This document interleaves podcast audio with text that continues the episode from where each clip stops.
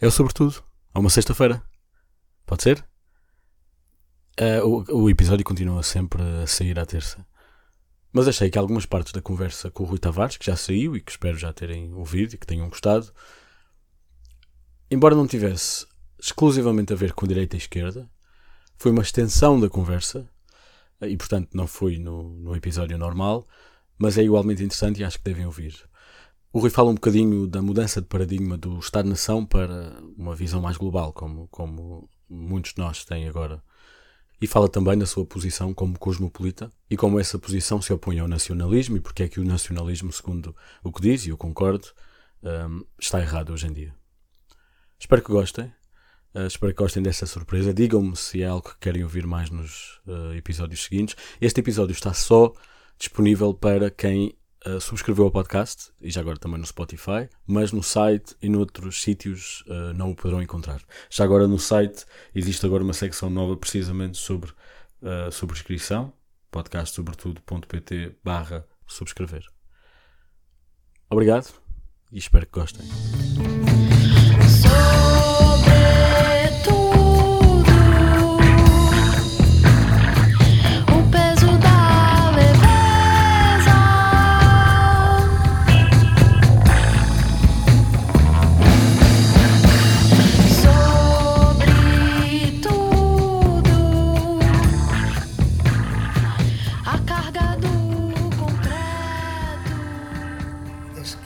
Rejeita ao passado, não recusa ao passado. O que a esquerda diz é que a humanidade está sempre em posição de reconstruir, de redecidir, de, de, de reconstitucionalizar o futuro.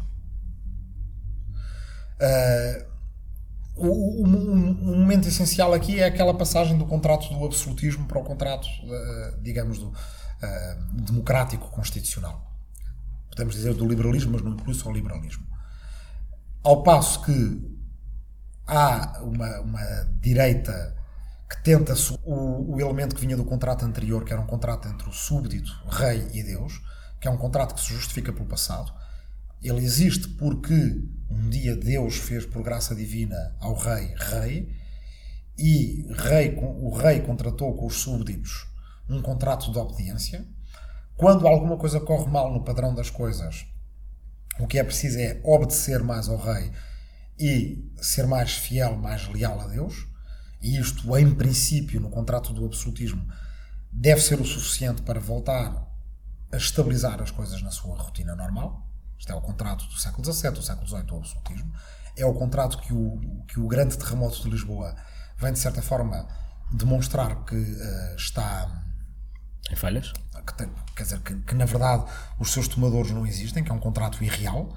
Uh, quer queira dizer assim ou não queira dizer assim, quando o Marquês de Pombal diz vamos cuidar dos, dos vivos e enterrar os mortos, o que ele está a dizer é que neste momento ir rezar novenas não nos vai impedir de ter outro terremoto.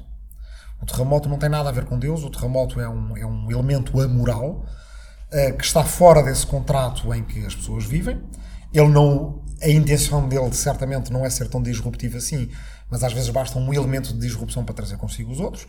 Do outro lado, noutro sítio da Europa, tens um tipo chamado Voltaire que diz: uh, uh, Meus caros, porque é que acontece um terremoto em Lisboa, que é uma cidade tão católica, onde são tão tementes a Deus, e não acontece um terremoto em Londres nem em Paris, onde as pessoas cantam e dançam e são mais pecadores do que os lisboetas. O que é que justifica isto? O que justifica isto é que, ao contrário do que vocês pensam, Deus não está nem aí para vocês. Hum. Vocês não estão nos planos de Deus. E, portanto, Deus a existir, e ele era um teísta, acreditava que Deus tinha criado o universo, etc., não é um ator político desse ponto de vista. O Deus que nós imaginamos e com os quais criamos hierarquias religiosas e tal, esse pode desempenhar um papel político, mas o Deus criador do universo não tem um plano, não tem uma teodiceia, como ele dizia então. Estes dois elementos, que aparecem ali em meados do século XVIII, vão ter um impacto político uh, diferido dali a 15, 20, 30 anos, passado uma geração ou duas. Uh, e, e, vão fazer com que as pessoas digam, então, espera lá, se isto não existe, há que criar uma, há que reformular as relações políticas. vamos reformulá-las escrevendo um novo contrato. E esse contrato chama-se Constituição. E há, durante todo o século XIX, eh, um enorme movimento constitucionalista nas independências no, no, no, Novo Mundo, nas novas nações que vão aparecendo durante o século XIX, e de certa forma o, o apogeu desse novo contrato, que é um contrato entre povo, Estado e nação, dá-se uh, no início do século XX, com a Primeira Guerra Mundial, que depois consagra a divisão da Europa em nações, através dos 14 pontos do, do, do Wilson. Uh, portanto, curiosamente, em, em, decorrência direta do pensamento liberal acerca de autodeterminação. Uh, as nações têm o direito a, auto, a autodeterminar-se. E com um contrato social com o Roosevelt, no, no New Deal. O New Deal, basicamente, que o Roosevelt diz, quando explica, por exemplo, a segurança social uh, através da rádio aos americanos, é que um dólar do patrão e um dólar do, do, do, do trabalhador quando juntados, fazem um fundo que o Estado gere para, em caso de doença, morte ou desemprego, haver ali uma rede de segurança. Portanto, no fundo, o que é que acontece? Quando alguma coisa corre mal no padrão normal das coisas, o povo, junto, organizado como nação, junto com o seu Estado e através do seu governo, resolve as coisas. E, portanto, aquele antigo contrato do, do absolutismo entre súbdito, rei e Deus demorou mais ou menos 100 anos a evoluir até ganhar alguma estabilidade como uh, uh, contrato entre povo, Estado e nação. O que é que isso uh, cria, por outro lado? Cria, neste, neste longo percurso, uma corrida. O Estado-nação é o principal elemento da política. Os povos que se conseguem constituir como Estado-nação têm direito de cidade no, no, no, plano global. E os que não conseguem constituir-se ficam como uma espécie de entorce no que seria a lógica normal da lógica nacionalista do início do, do século XX. Os curdos não conseguem. E, portanto, até hoje há ali uma promessa do Wilson no fim da, da, da Primeira Guerra Mundial com os curdos e com os arménios de poder criar aquelas nacionalidades. Mas é com os curdos e os arménios que o Wilson e o Clemenceau e o Lloyd George encontram os limites do seu próprio nacionalismo, que é o nacionalismo funcionava mais ou menos naquelas partes do mundo em que os puzzles entre povo, Estado e nação eram mais ou menos claras as peças do puzzle. Claro. Portugal, Espanha, França, as fronteiras eram mais ou menos com uma coisa ou outra mais ou menos adquiridas. Quando íamos para o leste da Europa, para o Médio Oriente, para a Ásia Central, nenhuma dessas fronteiras faziam sentido porque os critérios que definiam, que diferenciavam na cabeça deles umas nações das outras, uns povos dos outros, ali não valiam. Não só os povos estavam muito misturados uns em relação aos outros, as línguas estavam muito misturadas, como havia uma série de elementos que não eram digamos, uh, que não cabiam dentro da, da, da, grelha que eles tinham. Por exemplo, pessoas que viviam na Ásia Menor eram muçulmanas, mas falavam grego. Hum. Na lógica de alguns deviam ser turcos porque eram muçulmanos, na lógica de outros deviam ser gregos porque falavam gregos. Trocaram-se populações, pessoas foram mandadas para a Grécia, outras pessoas foram mandadas para a Turquia, na pressão de querer criar a posteriori o mundo que o nacionalismo liberal tinha imaginado no final do século XIX e no século XX, que era organizado por nações. E, portanto, aquele contrato que já na altura foi eh, criado e que resolvia os problemas nos Estados-nação consolidados, eh, começou a dar de si. E já durante a Segunda Guerra Mundial, o Roosevelt faz um discurso, o discurso das quatro liberdades, eh, em que claramente imagina uma espécie de, não New Deal, não um novo contrato, mas uma espécie de novíssimo contrato. Hum. Ele diz que esse novíssimo contrato depende de quatro liberdades: liberdade de expressão e liberdade de consciência. São duas liberdades, se quiseres, negativas no sentido liberal. Liberdade de, se não interferirem contigo, tu tens. Se ninguém interferir contigo, tens liberdade de expressão e tens liberdade de consciência. E duas liberdades positivas, portanto, se quiseres mais de esquerda, que é duas libertações, nós diríamos em português. Duas liberdades para a libertação do medo e a libertação da necessidade. A libertação do medo significa que ninguém te pode ameaçar do ponto de vista físico, social, eh, eh, eh, moral, pessoal. A libertação da necessidade significa que não deves passar fome, não deves ter uh, falta de dinheiro, falta de um teto, etc, etc. Estas quatro liberdades devem realizar-se, e aí entra um elemento do novo contrato que de certa forma levanta um bocadinho a cabeça ali à segunda, a seguir à Segunda Guerra Mundial, mas ainda está em desenvolvimento. O Roosevelt diz estas liberdades devem prevalecer em todo o mundo, em todos os lugares do mundo.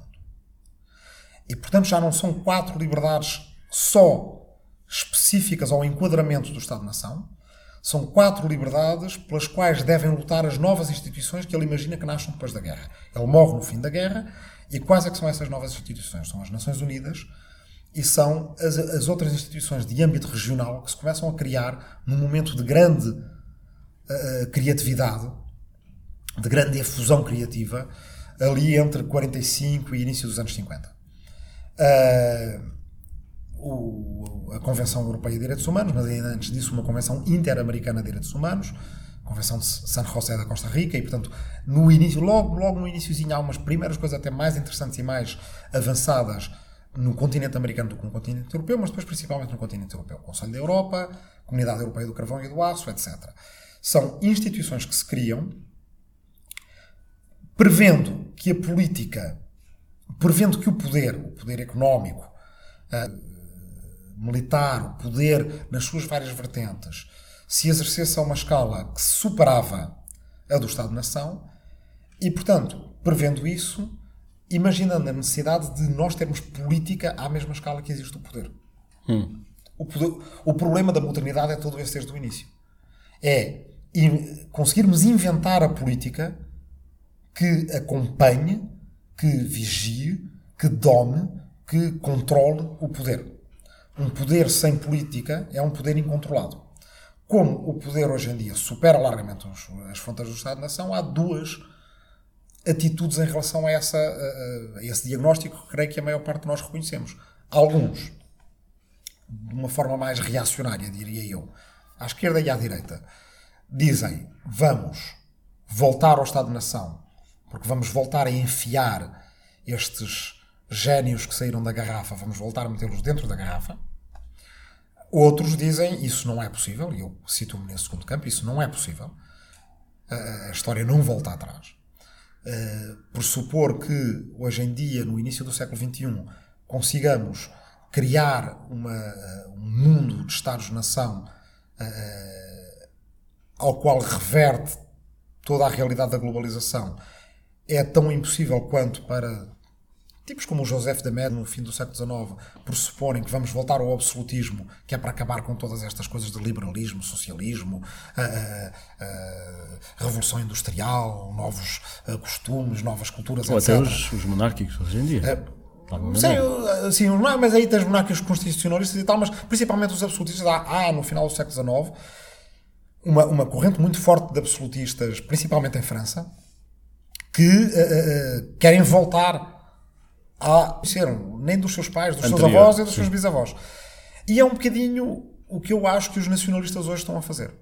Os nacionalistas hoje estão a tentar uh, uh, fazer aquilo que os reacionários do fim do século XIX faziam. Quer dizer, ouçam, vejam, funcionava de antes. Porquê é que não voltamos a fazer como funcionava de antes? Bem, porque, um bocado como dizia lá a, a, a padeira da minha rua, a umas senhoras lá da rua que iam que, ai, mas este não é como o de ontem. Ela disse, pois é, mas o de ontem era o de ontem. O, o pão de ontem foi feito ontem, foi vendido ontem, foi comido ontem. Este é o pão de hoje.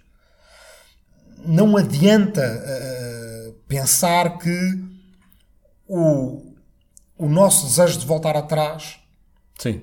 é obedecido pelas forças que nós criamos e que nem, nem todas elas dominamos. A tecnologia. Claro a, a, inteligência artificial, a revolução na genética, na nanotecnologia, a fuga aos impostos, tudo realidades que não reconhecem uh, fronteiras. Quer dizer, acreditar no, no totem do Estado-nação hoje é como para o Joseph de Maistre acreditar no totem do rei absoluto 100 anos depois já não haver reis absolutos. E uh, esse, esse esse, esse nacionalismo, que tem às vezes um lado teórico mais respeitável, uh, mas que é, acima de tudo, nostalgia, é aquilo que, na, na, com o Trump e com outros fenómenos assim, se reveste um lado quase que caricato. Hum. Quer dizer, o Trump é um bocadinho aquele tipo, e muita gente que vota no Trump quer mudança, como vimos há bocado, quer dizer, como quis com o Obama, mas quer uma mudança que os leve para trás. Ou seja, quer uma mudança, é um bocadinho como o tipo que uh, está a ficar mais velhote e está a ficar mais uh, calvo e barrigudo. E acha que se puser um capachinho, perde a barriga também. Lá, quer dizer, o Trump é nitidamente um gajo com uma cultura, uma maneira de ser dos anos 50 e dos anos 60, que acredita que ainda está no tempo em que era jovem e, e, e playboy, e que diz às pessoas façam como eu, vivam na ilusão do vosso passado. Se votarem em mim, que sou um tipo que vem lá do, do, do tempo do, em que uh, alguns de vocês eram jovens e muitos de vocês ainda nem tinham existido, votam em mim e simbolicamente é como porem um capachinho na, na, na, na, República Americana. E vamos voltar ao carvão. E vamos voltar, e, e vamos voltar ao carvão, o carvão vai funcionar, etc. etc. Isso, isso, não, isso não existe. E, portanto, urge Uh, é aí que, se quiseres, passo para a segunda parte uh, do meu livro, aquela em que eu deixo a descrição uh, que tenta ser tão equilibrada quanto possível e passo para um lado mais partidário. Urge encararmos a realidade de que há elementos do nosso mundo, da globalização como ela existe, que nós temos que compreender, temos que acompanhar, temos que moderar, temos que mitigar, temos que regular, mas que não vamos fazer voltar atrás. Portanto, eu sou do lado da regulação. Eu acho que a, não, sou do lado de achar que a globalização é sempre uma força para o bem, não tenho nenhuma ingenuidade em relação a isso, e achar que tudo é bom na globalização. Mas recuso-me a que. recuso-me a um tipo de, de, de debate que me parece completamente de pessoas à esquerda e à direita que acham que a, que a globalizador de eletricidade, que é uma coisa opcional, que se liga ou que se desliga, não é assim. A tecnologia, uma vez inventada, já não se desinventa. A crise ecológica, uma vez iniciada, eh, pode ser mitigada, mas não conseguimos voltar atrás. O, a flecha do tempo é a flecha do tempo. Ela anda num sentido, não anda num sentido contrário. E, portanto, a política tem que ter noção desse facto básico. E, portanto, não ir buscar as formas do passado de inspiração, sim, mas não achar que reinventar as formas do passado uh, nos serve para fazer os problemas que nós tínhamos hoje passarem a ser os que nós tínhamos no passado. Nós temos problemas novos e para eles precisamos de formas políticas novas.